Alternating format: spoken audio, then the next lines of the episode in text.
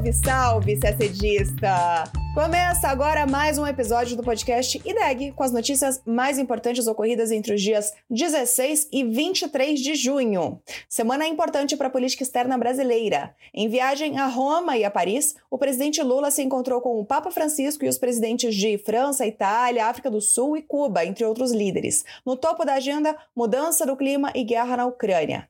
Também falamos das visitas do premier indiano Narendra Modi aos Estados Unidos e a de Anthony Blinken à China, onde o chanceler americano se encontrou com o líder chinês Xi Jinping. Notícia importante da agenda ambiental. A ONU adotou o BBNJ, o Tratado sobre Conservação da Biodiversidade em Alto Mar, que estava em negociação há quase 20 anos com participação ativa do Brasil. Também falamos de desarmamento nuclear. Os países da coalizão da nova agenda se reuniram em Brasília no marco dos 25 anos do grupo. Tudo isso em detalhes você acompanha agora no nosso podcast. Entre os dias 22 e 23 de junho, quinta e sexta-feira, o presidente Lula esteve na capital francesa, onde participou da Cúpula para o Novo Pacto de Financiamento Global.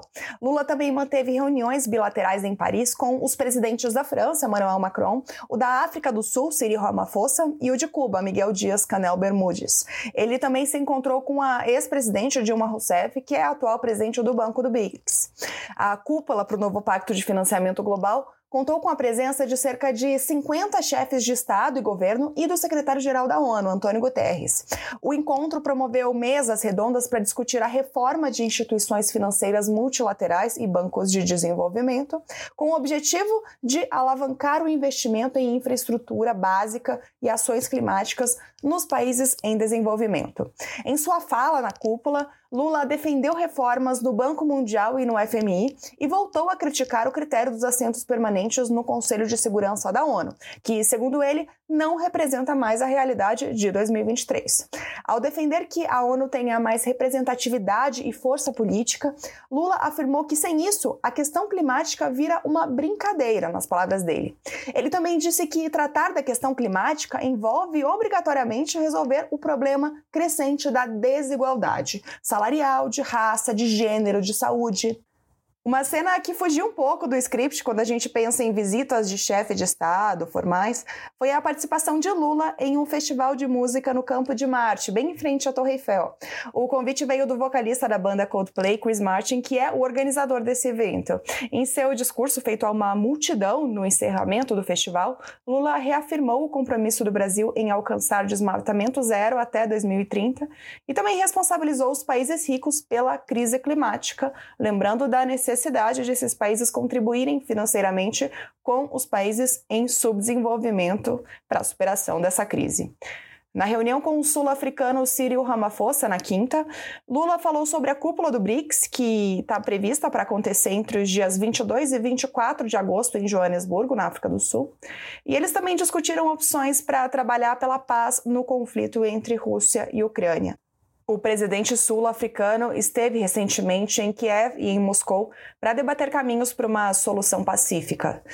A reunião com Dias-Canel marcou a retomada do diálogo com Cuba, abandonado nos últimos anos pelo governo anterior. Os presidentes brasileiro e cubano conversaram sobre temas ligados à América Latina e aproveitaram o encontro para debater assuntos relativos à conjuntura mundial, segundo o Palácio do Planalto. No encontro com o Macron, previsto para acontecer esta sexta-feira, estão no topo da agenda dois assuntos: a guerra na Ucrânia e o acordo Mercosul-União Europeia.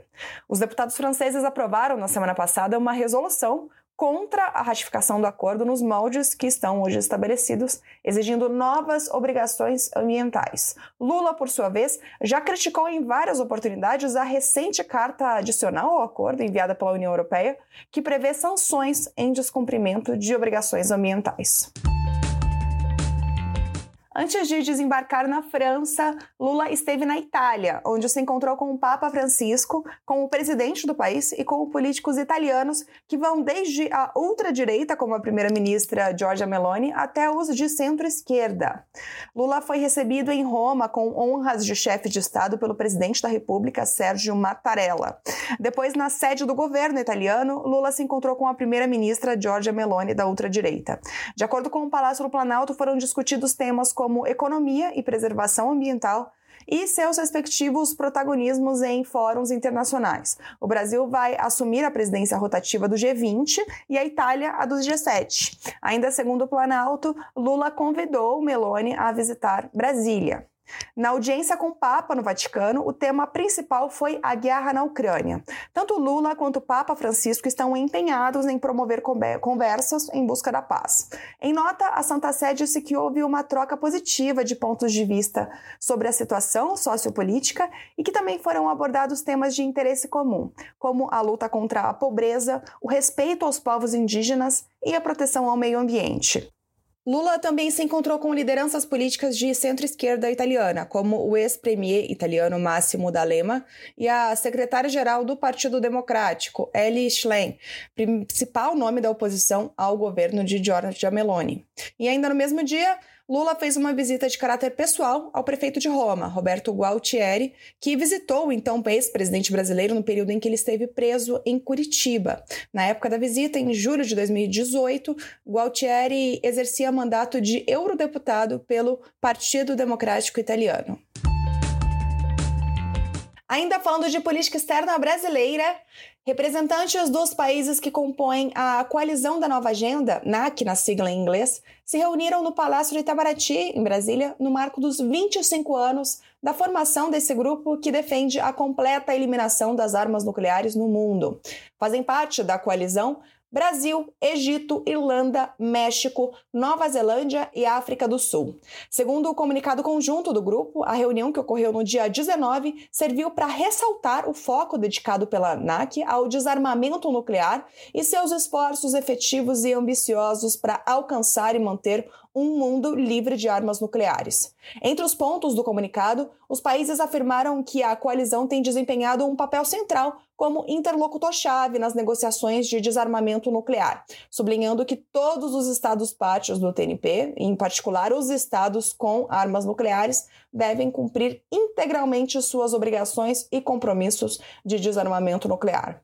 No documento, os países afirmaram que a coalizão está determinada a neutralizar as narrativas que buscam instrumentalizar a atual situação de instabilidade no mundo para justificar a ausência do progresso no desarmamento nuclear, bem como as tentativas de aumentar a relevância do papel das armas nucleares na segurança nacional, regional ou global. Por falar em países nuclearmente armados, agora tratamos da recente aproximação de Estados Unidos e Índia. Na quinta-feira, dia 22, o presidente norte-americano Joe Biden recebeu o premier indiano Narendra Modi em uma grande cerimônia na qual Biden afirmou que a relação entre os dois países pode definir o século. Modi e Biden conversaram no Salão Oval antes de dar uma entrevista coletiva. Na entrevista, Biden disse que a parceria entre os Estados Unidos e a Índia está mais forte, mais estreita e mais dinâmica do que em qualquer outro momento da história. Enquanto Modi falou de um novo capítulo na relação estratégica entre os dois países. Foram anunciados diversos acordos, entre eles um que estabelece a abertura de uma fábrica de chips da norte-americana Micron, na Índia, numa unidade de montagem e teste de semicondutores, em mais um episódio da disputa tecnológica entre Estados Unidos e China. Em um acordo, um outro acordo, dessa vez descrito por Modi como um marco, os Estados Unidos concordaram com a transferência de tecnologia para motores de caça para a Índia, que começa a produzir seus próprios aviões de combate. Antes da visita, autoridades dos Estados Unidos disseram que a Índia se comprometeria a comprar drones armados produzidos pela empresa norte-americana da área de defesa General Atomics. Nesse caso, o alvo parece ser a Rússia. Os Estados Unidos acreditam que uma relação mais próxima no setor possa ajudar a afastar a Índia da Rússia, que foi o principal fornecedor do arsenal militar indiano durante a Guerra Fria.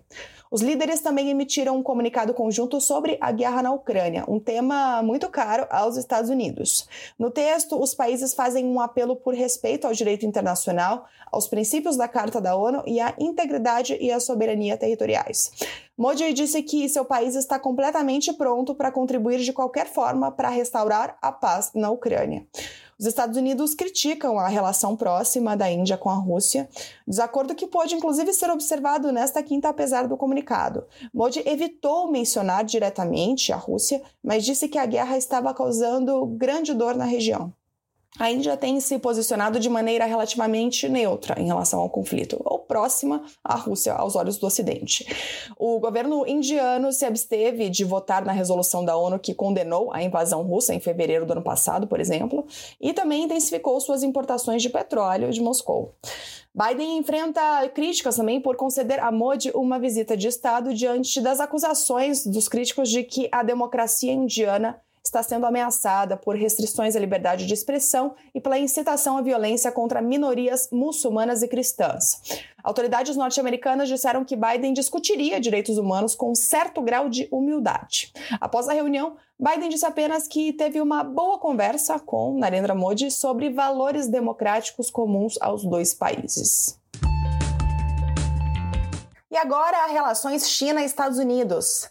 O presidente chinês Xi Jinping se reuniu com o secretário de Estado dos Estados Unidos, Antony Blinken, em Pequim nesta segunda-feira, dia 19. A viagem de Blinken estava marcada para fevereiro, mas acabou sendo adiada quando um balão chinês sobrevoou o território norte-americano, o que Washington classificou como espionagem. Blinken e Xi Jinping avaliaram bem o encontro desta segunda-feira e ressaltaram que houve progressos. A viagem de Blinken tinha como objetivo justamente aliviar as tensões que cresceram entre as duas principais potências econômicas mundiais nos últimos meses. Após reuniões a portas fechadas, Xi Jinping afirmou que a China tem todo o interesse em criar uma relação estável entre os dois países, mas pediu uma atitude racional e pragmática dos Estados Unidos em assuntos que envolvam a China. Já Blinken disse que o presidente dos Estados Unidos, Joe Biden, acredita que os dois países têm obrigação de se dar bem e que os Estados Unidos estão dispostos a fazer isso acontecer. Antes de se encontrar com Xi Jinping, o secretário norte-americano se reuniu com o chanceler chinês chinês, Wang Yi, que afirmou que as duas potências estão no ponto mais baixo desde que as relações diplomáticas foram estabelecidas em 1979. Disse também que os países devem escolher entre cooperação ou conflito. As duas partes concordaram em manter as linhas de comunicação abertas para evitar futuros conflitos. Notícia importante sobre meio ambiente. Na segunda-feira, dia 19, a ONU adotou o Tratado do Alto Mar, conhecido também pela sigla em inglês BBNJ, que estabelece um marco legal para estender as faixas de proteção ambiental a águas internacionais. O acordo está sob a estrutura jurídica da Convenção das Nações Unidas sobre o Direito do Mar, ou Convenção de Montego Bay. O tratado foi concluído em março deste ano, após quase 20 anos de negociação. O acordo trata das águas que estão além da jurisdição nacional, ou seja, que são responsabilidade de todos os países, e propõe mecanismos conjuntos para a conservação da biodiversidade nesta área comum, que corresponde à maior parte do oceano a, o BBNJ cria uma estrutura legal que pode ajudar o mundo a alcançar a meta de ter 30% do oceano em áreas protegidas até 2030, o objetivo estabelecido na última COP da Convenção da Biodiversidade, realizada em dezembro de 2022 em Montreal, no Canadá. O secretário-geral da ONU, Antônio Guterres, classificou o documento como uma conquista histórica que traz nova vida e dá aos oceanos uma chance de lutar. Guterres pediu aos Estados-membros que não poupem esforços para garantir que o texto entre em vigor. O acordo ficará aberto para assinatura dos Estados-membros por dois anos a partir de 20 de setembro. Ele entrará em vigor depois que for ratificado por 60 países.